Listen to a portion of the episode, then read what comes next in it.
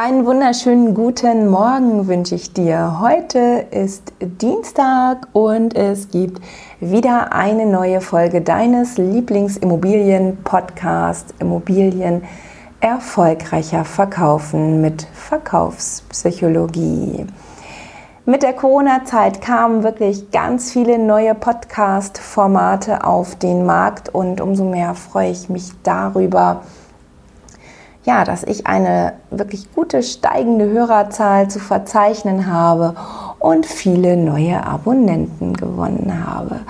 Einen ganz, ganz herzlichen Dank dafür. In der letzten Folge habe ich angefangen, dir über das äh, Thema Brand Sense zu berichten. Vielleicht für diejenigen, die jetzt noch nicht dabei gewesen sind in der letzten Folge bei dem Thema Brand Sense, geht es darum, eine Marke mit allen Sinnen zu erleben. An dieser Stelle zähle ich dir deshalb nochmal die fünf Sinne einmal auf. Das ist das Sehen, das Hören, das Schmecken, das Riechen und natürlich auch das Berühren. In der letzten Folge habe ich ähm, über das Sehen und das Hören schon berichtet. Also ist in dieser Folge oder sind in dieser Folge das Schmecken, Riechen und das Berühren an der Reihe. Und äh, weil ich, äh, ja, nicht nur ich das finde, sondern auch viele andere ähm, finden das ebenso wie ich, dass das Riechen eine besonders ja, wichtige Position einnimmt, also das Duftmarketing, möchte ich deshalb auch zunächst jetzt einmal darauf kommen. In vielen Studien wurde nämlich herausgefunden, dass äh, Düfte eben ganz besonders dazu geeignet sind, das bewusste Denken zu umgehen und direkte Assoziationen äh, zu Erinnerungen und zu Gefühlen zu schaffen. Ähm, das liegt vor allen Dingen daran, dass die Düfte eben durch unsere Nase direkt in das limbische System geleitet werden und ähm, da werden dann die Düfte mit den Erlebnissen auch gleich abgespeichert und können dann natürlich, wenn du, die, wenn du einen Duft wahrnimmst, werden dann diese Erinnerungen gleich wieder aus der Schublade geholt und ähm, sind dann ganz präsent. Dazu gibt es auch eine, eine ganz alte Studie aus dem Jahr 1935 schon. Da wurde diese Studie äh, durchgeführt, in der herausgefunden wurde, dass eben durch bestimmte Gerüche und Düfte unglaublich starke emotionsgeladene Erinnerungen wachgerufen werden. Ähm, schön ist dabei auch, oder ja, was heißt schön? Das merkst du halt, wenn du einkaufen bist. Ne? Dann, du gehst einkaufen und direkt, direkt am Eingang oder am Anfang ähm, von Edeka, Rewe oder sonst welchen Märkten hast du halt immer eine Brotabteilung.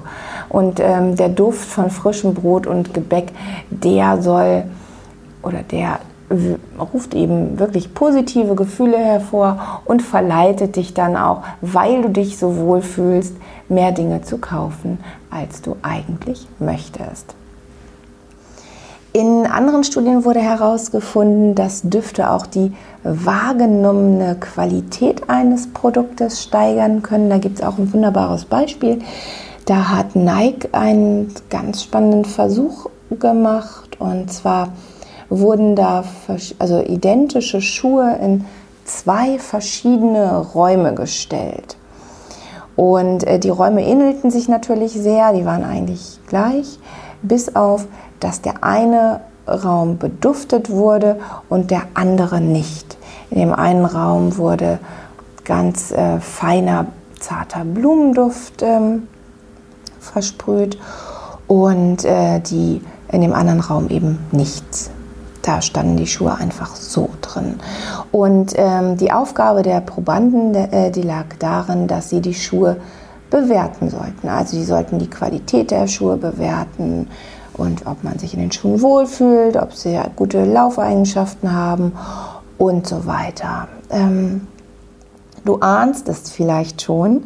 Äh, das Ergebnis war wirklich eindeutig und zwar fanden 84 Prozent der Probanden, dass die Schuhe, die in dem bedufteten Raum standen, ähm, qualitativ hochwertiger sind als ja, die identischen Schuhe, die in dem Raum standen, der nicht beduftet wurde. So, und daraus lässt sich natürlich auch herrlich ableiten, was du daraus für dein Maklerbusiness machen kannst. Ne? Du kannst dein Büro mit einem schönen Raumduft beduften. Es muss nicht immer gleich der, der eigene Duft sein, den du dir kreieren lässt. Ne? Ist natürlich auch schön, aber da reicht für den ersten Step auch ein angenehmer Duft, den du kaufen kannst. Sollte aber dann auch lange Zeit der gleiche Duft sein. Und äh, da solltest du dann nicht wechseln. Andersrum, bei Besichtigungen kannst du dann die Eigentümer auch mal bitten, dass äh, sie ein schönes Brot backen oder ein paar Kekse backen oder ne, da lässt es. Man muss nicht den Teig selber machen. Da kann man auch in den Supermarkt gehen und äh, Teig kaufen und sagen, kommt, das schieben wir jetzt mal ganz schnell in den Ofen und das ist dann weniger aufwendig oder ihr bringt, äh, ihr bringt schon einen Teig mit zu der Besichtigung, wie auch immer. Aber äh, das wirkt dann eben auch ganz positiv auf die Kunden, die kommen und sich die Immobilie anschauen möchten. Das dazu.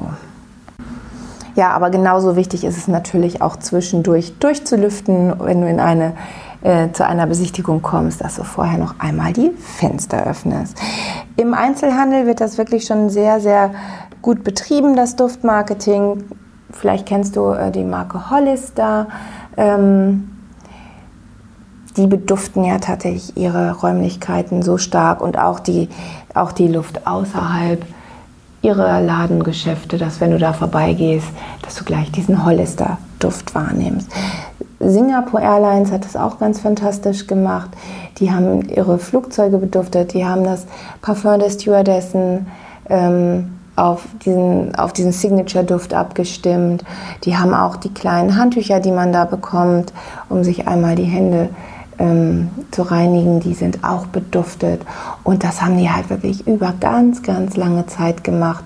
Und so verbindest du halt ähm, Du verbindest halt diesen exzellenten Service, du, das tolle Flugerlebnis, was du hast, verbindest du halt mit diesem Duft. Und dieser Duft prägt sich halt total ein. Also du hast eine viel bessere Erinnerung an dein Flugerlebnis, weil die einen Signature-Duft haben und der sich eben direkt im limbischen System niederlässt und da die positiven Emotionen dann auch kreiert werden oder abgespeichert werden vielmehr. Ne? Im Einzelhandel hast du das auch, hatte ich ja gerade schon erwähnt, nicht nur bei Hollister, zum Beispiel in, in Buchläden wie jetzt Barnes Nobles in Amerika, da findest du das ganz viel, dass die halt ihr gesamtes Geschäft mit dem Duft von äh, druckfrischen Büchern ähm, beduften oder in Bettwäschegeschäften, da duftet es nach frisch gewaschener Wäsche und das verkauft sich dann tatsächlich auch viel, viel besser. Ja, das kannst du damit machen. Dann gehen wir jetzt auf das Thema Schmecken. Das ist auch ganz schön und zwar lässt sich das auch schnell praktisch umsetzen.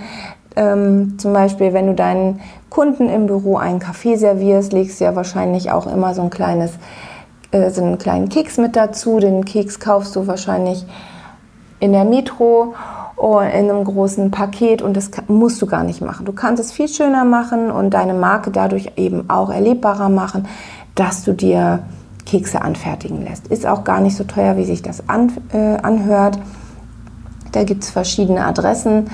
Ich greife da tatsächlich gerne auf den Hamburger Keksbäcker hier zurück, der macht das hervorragend sage ich dir auch mal die Internetadresse. Das ist www.der-keksbäcker-shop.de.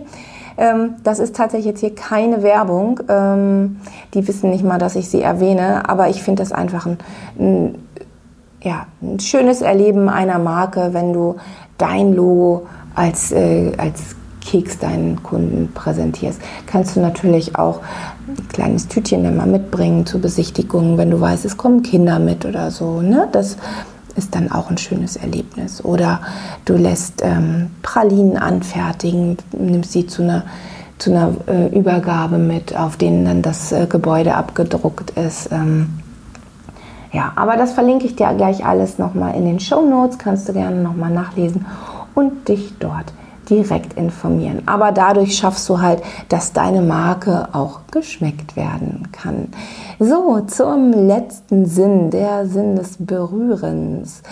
Ähm, damit sollen, sollen natürlich nicht deine Immobilienmakler oder deine Maklerinnen angefasst werden, aber deine Marke soll berührbar sein. Also ob es durch Visitenkarten ist oder ob du ein schönes, ob du dein Exposé auf ein schönes Papier drucken, äh, druckst. Ähm, ja, das, da kannst du natürlich sehr viel machen.